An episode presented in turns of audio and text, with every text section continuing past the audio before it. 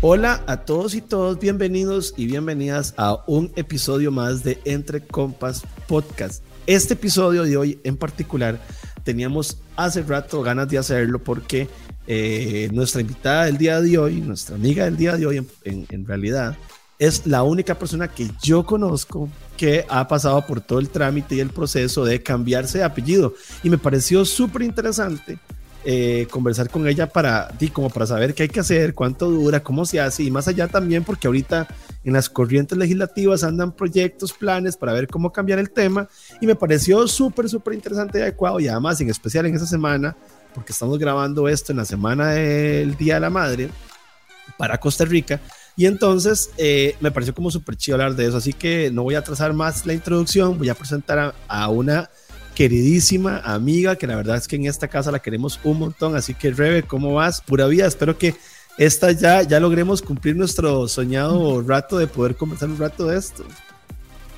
Sí, ¿cómo estás? ¿Todo bien? Nos costó, nos costó como cuadrarlo, pero sí me parece que quedó perfecto en la semana del Día de la Madre, porque eso es un poco de mi motivación para hacer lo que, lo que vamos a conversar.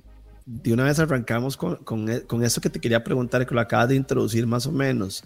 Eh, ¿por, qué, ¿Por qué te nace querer cambiarte el apellido? Si es algo que nos puedes contar, ¿qué es lo que te motiva a cambiarte el apellido?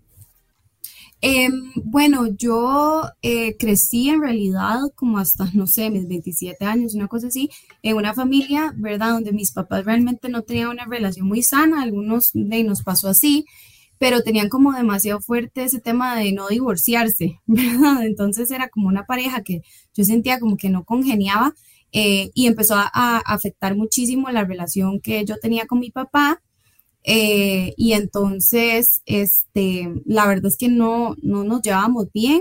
Mis hermanos un poco más, yo era tal vez como la más confrontativa, creo que por ser la mayor.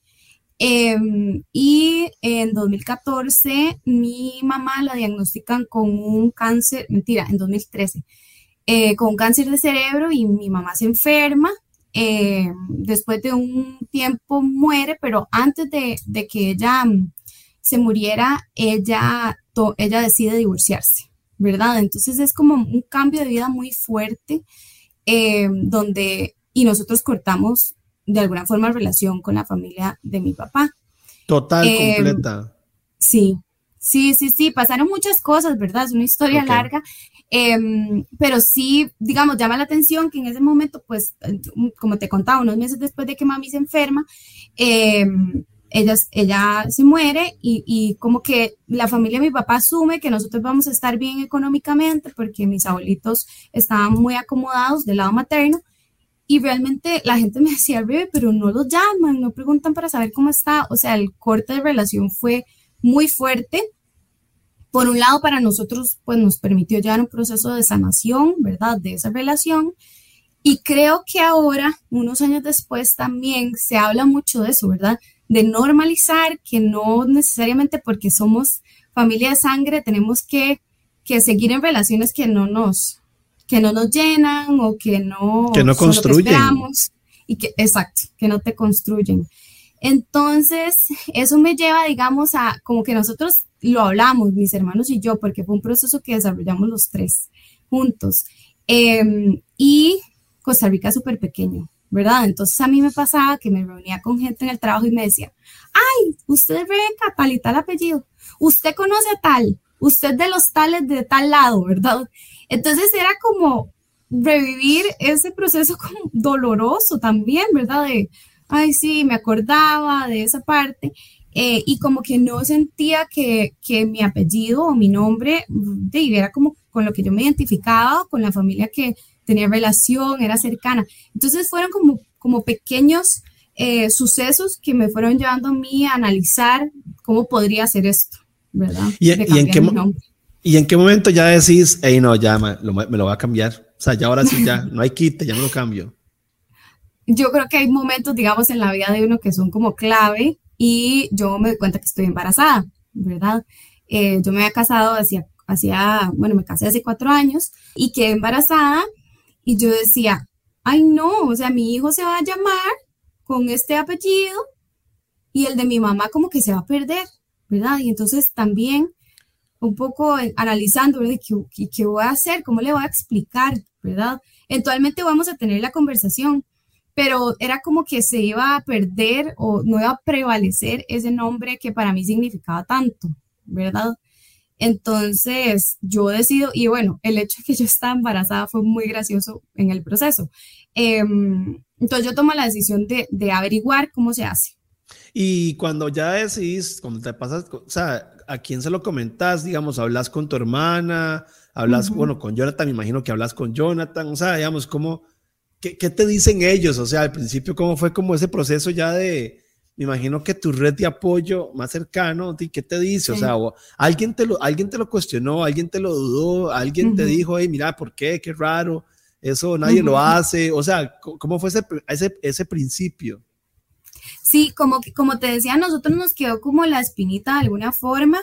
Eh, de hecho, mi hermana, yo no sé, como que en redes sociales se cambió el nombre. En el momento en que empezó a pasar como todo con mis papás y nos dimos muchas, muchas cuentas de muchas cosas como con el divorcio, eh, mm, para mi hermana fue como mucho más fácil cortar em, y luego lo hablamos, ¿verdad? Entonces yo le decía, es que si yo lo voy a hacer, tengo que hacerlo ya, ¿verdad? Y mi hermana se iba a casar también, entonces era como, si yo, si vamos a hacerlo, este es el momento. Y mi hermano menor, que cuando pasó todo era menor de edad, casualmente eh, ya era mayor de edad. Entonces, un poco de lo que te puedo contar es que cuando uno ya es mayor de edad es un proceso muchísimo más sencillo Em, que no involucra tanto entidades públicas y donde, donde se hace a nivel privado casi, ¿verdad?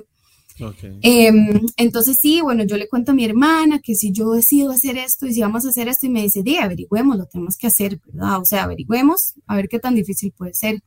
Yo estoy de derecho, ¿verdad? Yo no ejerzo como abogada precisamente, pero estoy de derecho, entonces recordaba que había un proceso pero me acordaba súper bien, ¿verdad? Que el nombre, ¿verdad? El nombre de, pila, por así decirlo, eh, hace unos años pues no se puede cambiar, solamente que, que haya un tema de dignidad contra la persona, ¿verdad? Que tus papás te hayan puesto un nombre que, que sea, de, que, que te afecte psicológicamente o tu dignidad. Pero el apellido es de quién venimos, ¿verdad? Es un tema de filiación. Entonces sí tiene que haber algún proceso formal por el cual digamos que dejas los derechos y la relación que tenés con tus papás em, y te unís, digamos, a, otros papás, ¿verdad? Por así decirlo. Ok. Eh, sí hablé con un amigo que es abogado, porque mi intención era que él hiciera el proceso y él me decía, pero ¿para qué vas a hacer esto? Es muy complicado. Eh, vas a tener que hacer un montón de cambios y cómo le vas a explicar a la gente, ¿verdad? Entonces ese fue alguien que sí como que me cuestionó y me puso a pensar, ¿verdad? Si era algo que realmente quería hacer. Em, mi esposo me apoyó 100%, me dijo, o sea, sí creo que tienen que hacerlo ya, ¿verdad? Porque íbamos a tener un hijo que iba a nacer pronto, em, pero, pero me dijo, si es una decisión que, que a vos te va a sentir, hacer sentir mejor y que te sentís, este, que eso es lo que tenés que hacer, me dijo, yo te apoyo, hagámoslo. Y entonces, ahora que, bueno, primero que nada, yo no tenía idea de que el nombre era más inamovible que el, que, el, que el apellido, pero bueno, eso podría ser tema para otro día.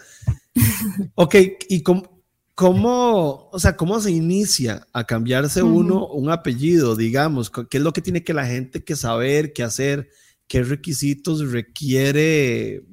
no sé si hay que recopilar cierta información antes o no, para que tal vez nos contes cómo es el proceso un poquito más formal de cómo es el, qué es lo que tienes que hacer y cuánto dura también, más o menos.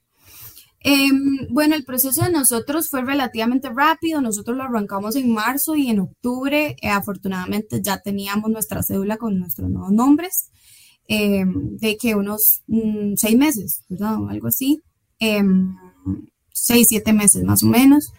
Eh, al ser un proceso de mayores de edad, se puede hacer ante un notario, ¿verdad? Él es el que realiza todo el acto, ya un expediente privado. Eh, como te decía, los apellidos demuestran la afiliación de uno. Entonces, eh, es un proceso de adopción, ¿verdad? Entonces, en algún momento nosotros barajamos que, como mi mamá ya no estaba, que nos adoptara mi abuelo, O sea, la, la, tramitología, es un proceso de adopción, técnicamente. Exacto. Sí, es un proceso de adopción de mayor de edad. Este, y entonces hablamos en algún momento que nos adoptara mi abuelo, ¿verdad? Y entonces íbamos a tener exactamente los mismos apellidos que mi mamá.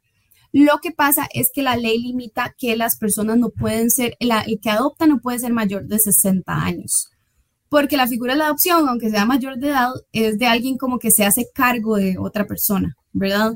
Entonces, de hecho, se ha cuestionado mucho en, derecho en Costa Rica que sí pueden darse estas adopciones, porque mucha gente lo que hace es que de forma fraudulenta, pues lo adopta un tico y entonces alguna gente lo utiliza para delinquir, ¿verdad? Y entonces piden residencia, em, que esa no, es, no es la idea.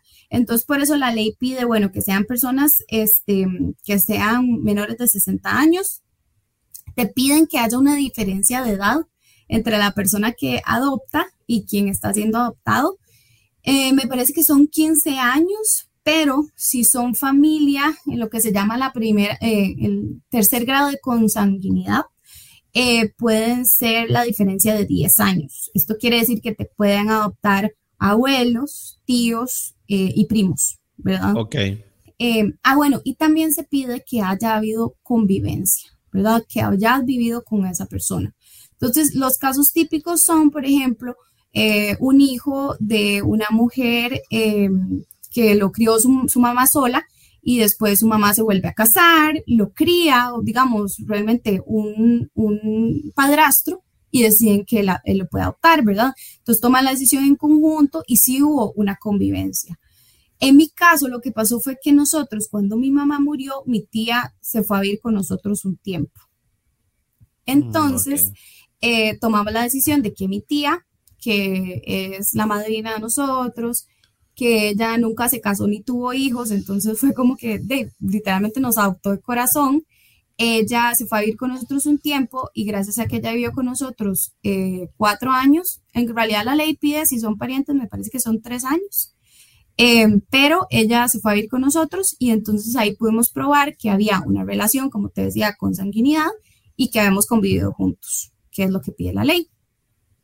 Y entonces, Rebe, tengo otra duda. Digamos, yo no, no es tan fácil para alguien como que tal vez nada más vive solo eh, tal vez sus papás nunca los conoció o le pasó algo y él nada más, él o ella o esta persona quiere nada más quedarse con los apellidos de su mamá, o sea, no, no, está, o sea, no puede, no es tan fácil, técnicamente como lo que me decís, porque si no tiene cómo comprobar que vivió con ella y todo esto, o sea, no se lo puede, no se lo puede cambiar.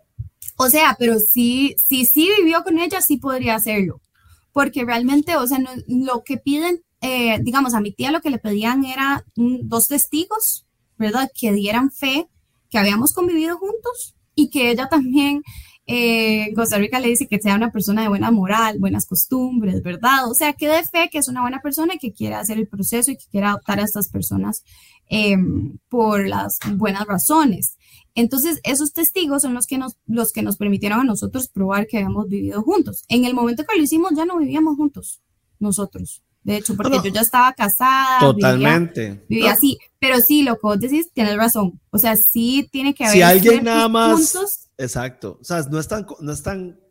Pensé que era más sencillo, es lo que te quiero decir. O sea, que al final, si alguien que toda la vida fue, en el peor de los casos, por ejemplo, no sé, o huérfano, o vivió solo, o, no sé, y nada más quiere cambiarse el apellido al de su mamá porque le da la gana no es tan fácil, digamos, más si no conoció familiares ni nada de eso, o sea, no. pensé que era como más sencillo nada más de decir, yo ya no quiero ser Brizuela, quiero ser Cibaja, digamos, porque es el de mami, y ya, porque yo tomo mi decisión de a, a quién quiero pertenecer, digamos, en mi cabeza era algo así de sencillo, pero no, no es, no es tan fácil. Digamos, o sea, en el caso sí que ponen de los huérfanos que nunca vieron con sus papás o no los conocieron, sí, eso es bastante complejo. En, digamos, en caso tuyo, vos sí viviste con tu mamá y puedes demostrar que tuvieron una relación. Entonces ahí tal vez sí podrías hacerlo. Yo también veía, digamos, casos que antes pasaban mucho, ¿verdad? Que era como, ay, este, esta muchacha que es mi sobrina o mi prima y que los papás lo dejaron aquí, ¿verdad? Y de repente vive en mi casa esos casos sí se pueden este, realizar em, y, y, es justo, ¿verdad? También, porque hay un componente que la gente no piensa eh, que mi hermana lo trajo a la mesa. Y es así como los papás cuando son mayores y uno es menor de edad tienen derechos y obligaciones sobre uno, puede ser que más adelante uno tenga obligaciones también con los papás, ¿verdad? Entonces mi hermana me decía, ¿qué pasa si de repente de, aparece alguien de nuestra familia paterna o incluso nuestro papá y nos mete una pensión? Sí, que puede suceder, de hecho. Y no es que no está siendo, digamos que, egoísta, ¿verdad? O sea, la verdad en un futuro yo no sé cuál sería la decisión que yo tomaría, si apoyarlo económicamente o no, ¿verdad? Pero realmente es un tema muy delicado porque, porque es un derecho que ellos pueden llegar a tener sobre uno, ¿verdad? Entonces creo que es justo en, en esos casos también de abandono que son, que son muy dolorosos que incluso esa persona que vivió con esas eh, personas que lo recogieron y lo cogieron. Que puede ser inclusive no familiar también. Exacto, puedan heredar, por ejemplo. Hemos escuchado muchos casos, ¿verdad? De, ay, sí, esa muchacha los cuidó hasta que se murieron y ahora vienen los hijos que nunca se preocuparon y, y van a, a, dejarse la casa, ¿verdad? Ese tipo de ejemplos sí, yo creo que, que por eso la convivencia se vuelve tan importante, ¿verdad? Porque sí demuestra un poco el vínculo familiar. Entonces, una vez que cumplís con esos requisitos, que fue nuestro caso, un abogado nos montó una escritura que tiene una parte de declaración jurada. Nosotros fuimos a firmar eh, y ellos lo que hacen es que redactan un edicto que se publica en el boletín judicial, me parece que en un periódico de circulación, donde dice que tales y tales personas comparecieron ante mí para ser adoptados y hay un tiempo para que alguien se pueda oponer, ¿verdad? ¿En serio? Sí. O sea, digamos, alguien de tu familia paterna pudo haber dicho, hey, no nos parece, ¿y qué pasa? Exacto. Tendrían que justificar, digamos, por qué es que no están de acuerdo con el proceso eh, y ahí sí tendría que haber una valoración, digamos, de si tienen una causal válida para oponerse, ¿verdad? En ese proceso. Porque realmente, digamos, es el notario fungiendo como una especie de juez, ¿verdad? Entonces, los, los tribunales están de familia están tan saturados que se toma la decisión de que ciertos procesos con mínimo riesgo pasen a, ser evaluados por un notario a nivel privado, ¿verdad? Entonces él, él funciona, digamos, como una parte interesada que, o una parte imparcial que tiene que analizar las pruebas. Em, después de que pasó un tiempo, él presenta, ¿verdad?, ese expediente ante el Tribunal Supremo de Elecciones. Y el tribunal hace dos cosas, ¿verdad? Elimina tu inscripción inicial y te vuelve a inscribir con tus nuevos nombres. Como si, como si nacieras ese día. Eso también nosotros no lo sabíamos, ¿verdad? Entonces nos cambia la cédula. El número de cédula tuyo es nuevo ahora. Ay, qué difícil, Rebe. uno que le cuesta aprender esas cosas. Sí, entonces, este, de, te inscriben en una página nueva porque el número de cédula es literal la página donde uno está inscrito en el registro. Entonces te anulan ese me acuerdo que nosotros ya nos metíamos en la página del TCE típico, ¿verdad? Que uno se mete y metíamos la cédula vieja, ya no nos salía nada, y metíamos nuestro nombre nuevo y ya aparecíamos. Entonces nos dijo el abogado, vamos al tribunal, ¿verdad? Y entonces nosotros fuimos, dimos el nuevo número de cédula y entonces las muchachas de la, los que les dan a uno la cédula, nos explicaban, ok, este, mm, le puedo poner en la cédula conocido como, ¿verdad? Para que sea como más sencillo en los trámites y todo lo que uno tiene que hacer. Conocido como y tu nombre con el apellido paterno. El nombre viejo, exacto. Y además, detrás de mi cédula sale la información, dice cédula anterior. Entonces sale mi nuevo número de cédula y mi cédula anterior. Para ¿En Serio? Por aquello. por aquello para hacer como la relación. Y de hecho a mí nadie me ha pedido la resolución del tribunal. O sea, todo lugar donde he ido a hacer trámites con la cédula, digamos, frente y vuelto, hemos hecho, hemos hecho todo. Pero sí fue una sorpresa pensar que, de que tenía que cambiar mi cédula de los bancos, de la caja. Tarjetas, de sí, el trabajo, el registro en el trabajo, el expediente. En el trabajo, sí. En el trabajo me, me acuerdo que me... Préstamos. ¿Cómo no fue tan complicado, no fue tan complicado en el trabajo porque eh, ya había una persona que se había nacionalizado. Entonces le habían cambiado la identificación. Entonces la gente en el ya, ya, sabían qué hacer. Sabía cómo hacerlo, sí. ¿Y, eh, préstamos y eso? Con los préstamos ya nada más fui llevé mi cédula y le dije, o sea, yo me estaba haciendo responsable, ¿verdad? Eh, pero lo que nos pasó en el registro era que se había creado nuestra nueva identidad, pero no se había borrado la anterior.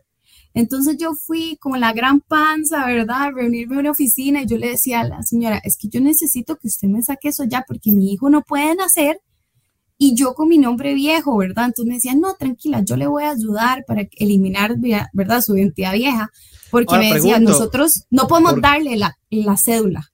Si usted ah, no te la podían dar si todavía existe en otro, de otra forma. Ah, Exacto.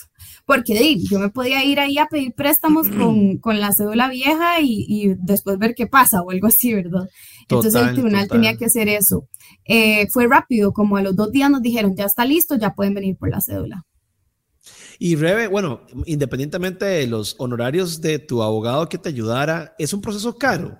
O sea, tenés que pagar mucha cosa. No, en realidad nosotros lo que le pagamos fue el proceso, la verdad es que no recuerdo. Hay cada, pero hay cada ya abogado, digamos, cobra los honorarios. De todo. Exacto, puedes encontrar a alguien que te lo haga no tan caro. Exacto, pues digamos que yo tengo un amigo que me lo hace gratis, el proceso de no sé si hay que pagar timbres, cosas o lo que sea, eso es caro. El edicto pagas. Y como te digo, para mi gran sorpresa, o sea, yo hice el traslado de mis cuotas en la caja por chat en Cicere. Claro, porque también, estabas en, pandemia, ¿verdad? Yo creo. Eso creo que es, también ha ayudado muchísimo, ¿verdad? De que la gente se digitalizó, entonces la mayoría de las cosas al banco sí tuve que ir, ¿verdad? Y les enseñé la cédula y fue como, bueno, no, este, en una semana estaban mis tarjetas, mi usuario nuevo del banco, eh, todo ese tipo de cosas, la verdad es que fue muy, muy sencillo. Lo más fácil que hice fue el cambio en la embajada americana, que todo el mundo dice. que Mira, es ellos la visa. pero de ellos están muy acostumbrados a los cambios de nombre, ¿verdad? O sea, en Estados Unidos la sí, en Estados Unidos es mucho más fácil, la gente se puede poner hasta el nombre, un nombre propio de pila te lo puedes cambiar. ¿sí? Entonces yo nada más mandé mi, mi visa anterior con la nueva cédula, saqué un nuevo pasaporte y de repente me lo devolvieron con, con la nueva, la nueva, el nuevo nombre. Y Rebe, bueno, exactamente te iba a preguntar eso, pero bueno, ya, ya me lo respondiste, que cuál trámite haya sido el más engorroso de todos los que tuviste que hacer. Ninguno, técnicamente. Eh, en ese momento yo estaba en licencia de maternidad y ya estaba aprobada, ¿verdad? Entonces, donde yo cambié mi cuenta de banco, este, de ahí me rechazó el depósito de, mi licencia. Entonces hubo una cuenta que tuve que dejar así, o sea, ellos me dijeron, la licencia de maternidad usted ya no la puede cambiar. Tiene que terminar, ¿verdad? La incapacidad. Con ese nombre con el este, que lo inició. Con ese nombre, con esa cédula. Y yo tenía esa cuenta de banco donde me depositaban. Ese fue el único que digamos que no pude hacer. Y también me pasaba, ¿verdad? Todavía a veces me pasa que yo no sé si ustedes han visto que los negocios ahora tienen la base de datos del Tribunal Supremo de Elecciones, ¿verdad? Entonces, no necesariamente es la más actualizada. Entonces me decían cédula, entonces yo iba y decía mi cédula y la gente me decía, usted no aparece. ¿Estás seguro que? Y yo le decía, estoy segura que esa es mi cédula. Y entonces tenía que contarle a la cajera del, del súper, al señor de la lavandería. Es, que, yo me cambié. Ah, nombre, ¿verdad? Entonces le decía, o llamaba, digamos, y pedía, no sé, cita en el veterinario de los perros. O, y entonces decían, eh, sí, eh, su cédula. Y yo, ¿cuál nombre tiene registrado? ¿Verdad?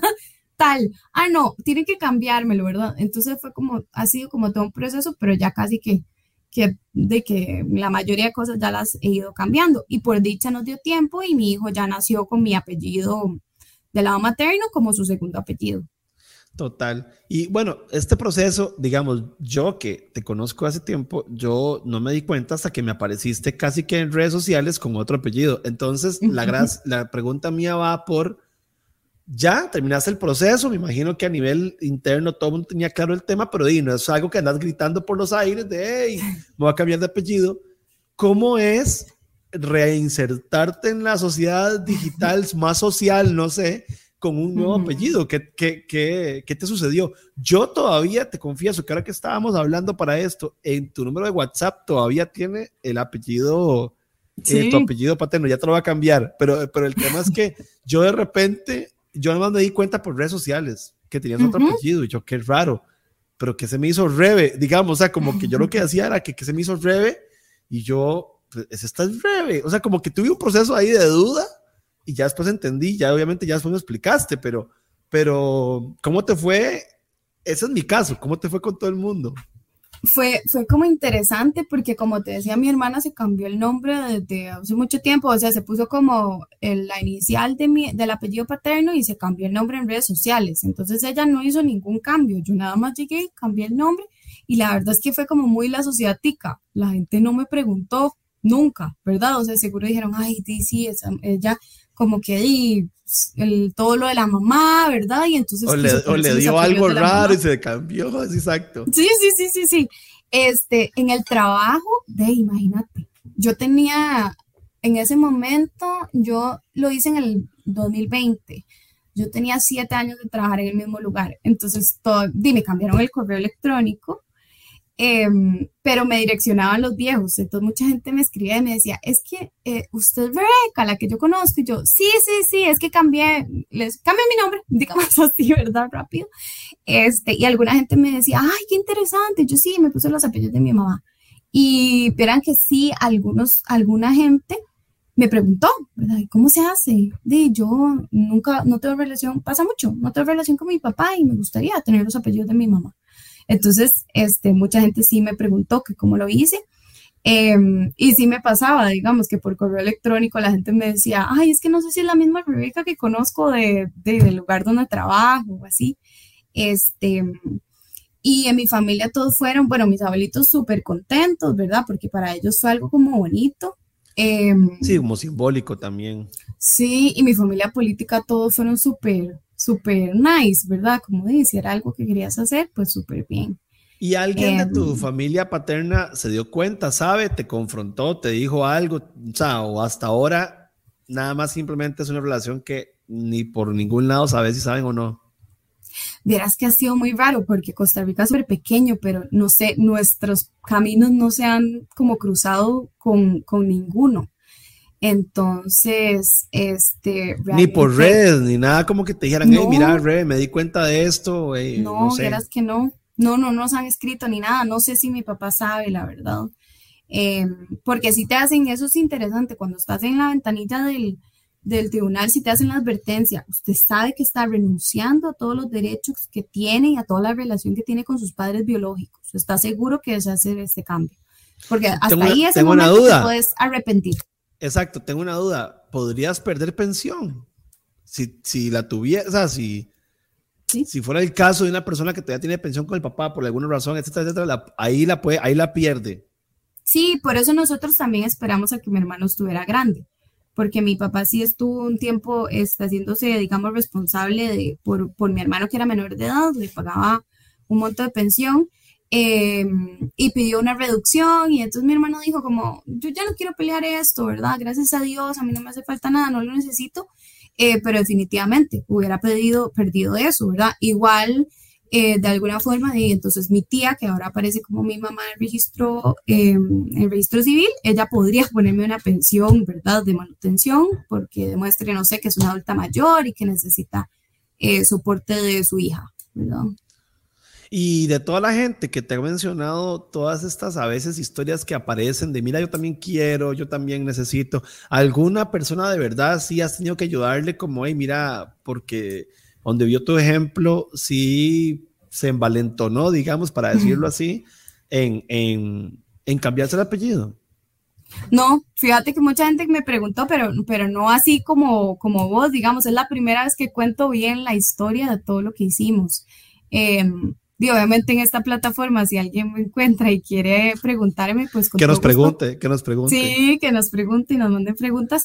Eh, yo creo que de que así como ahora estamos, eh, está cambiando mucho la sociedad, se está reforzando licencia de paternidad, como decías, proyectos, digamos, nuevos, em, y estamos encontrando figuras paternas súper buenas y presentes, ¿verdad? Eh, también de, hay súper mamás que que yo creo que se merecerían si sus hijos quieren, ¿verdad? Y si ellos quieren llevar el nombre de su mamá, ¿por qué no hacerlo? ¿verdad? Pero, pero sí, como yo te decía, en mi caso, también fue un, un, tema de que, de que cuál es el nombre que yo sentía que me representaba. Y algo así fue lo que escribí en un correo que le mandé a mis compañeros de trabajo, ¿verdad? Ah, qué lindo. sí, Sí, sí, sí. No, bueno, y ya para cerrar, y ahora que lo acabas de mencionar, y vos que también, pues también sé que al igual que nosotros somos un poco fiebre para ver temas políticos y afines, ¿qué pensás de esta propuesta del Frente Amplio? Porque lo que quieren es hacer un cambio en artículos para que uno pues tenga la decisión de, de, de elegir. ¿Vos crees que esto lleva a buen norte? independientemente que sea un proyecto que ahorita importe o no importe más o menos en, en, la, en, la, en, la, corriente, digamos, de lo que es lo importante para el país, pero vos le ves buen norte, te parecería chivísima, has, has averiguado o te ha dado la curiosidad de saber en cuáles países bien o no se puede hacer o, o nada más, digamos, o, o, ya, o dejó de ser un tema nada más para vos y, y, y, Isa, digamos, como que era un tema nada más tuyo y no, no, no te metiste como nada, como más a averiguar. Pero bueno, ¿qué pensás en general? Como, como, en, como en resumen y para cerrar, tal vez. Uh -huh. De nuevo, bueno, sí, sabemos que el país tiene sus temas, ¿verdad? Y que no es prioritario. Eh, me, no, la verdad no conozco el proyecto a profundidad para saber cuál es el mecanismo, porque sí, son algunos de los casos como el mío, ¿verdad? Que implican eh, un costo al Estado, ¿verdad? De alguna forma, o, o ese costo lo asumimos nosotros pero, pero imagínate que la gente llegue y se lo cambie y después que, no sé, que, que, sea como en Estados Unidos, que también me puedo poner el nombre de mi esposo, ¿verdad? Entender un poco cuáles son las reglas, porque también si llegan y a mí me inscriben, por así decirlo, ¿verdad? Cuando soy un bebé en el hospital con los apellidos, entonces, ¿hasta qué edad podría hacerlo? O si es un proceso como el mío, que nada más se va a hacer más sencillo, y yo lo apoyaría, ¿verdad? Porque como vos decís, no es tan fácil eh, llegar y cumplir como todo el checklist este, de qué tengo que cumplir para que me adopten. Este, entonces yo creo que sería interesante porque sé, me imagino que tiene que haber muchas personas como yo, ¿verdad? Se habla mucho de las madres solteras, ¿verdad? Y entonces esos chicos ya son, ya, ya tienen los apellidos de su mamá o de repente no. Eh, no, caso contrario, nuevo, alguien quiere dejarse los papás de la, del papá, digamos, los dos, digamos. Uh -huh. eh, bueno, digamos, sí, también. No, no, no, tiene por qué ser solo en el caso de, de digamos, sí, de que quieran ponerse de mamá, sino que también yo me, uh -huh. digamos, yo me quisiera poner, no sé, Brizuela Hernández, creo que era el papá, el, el, el, los apellidos de mi papá. O sea, ¿qué uh -huh. pasa? Es, es, es, lo mismo al final.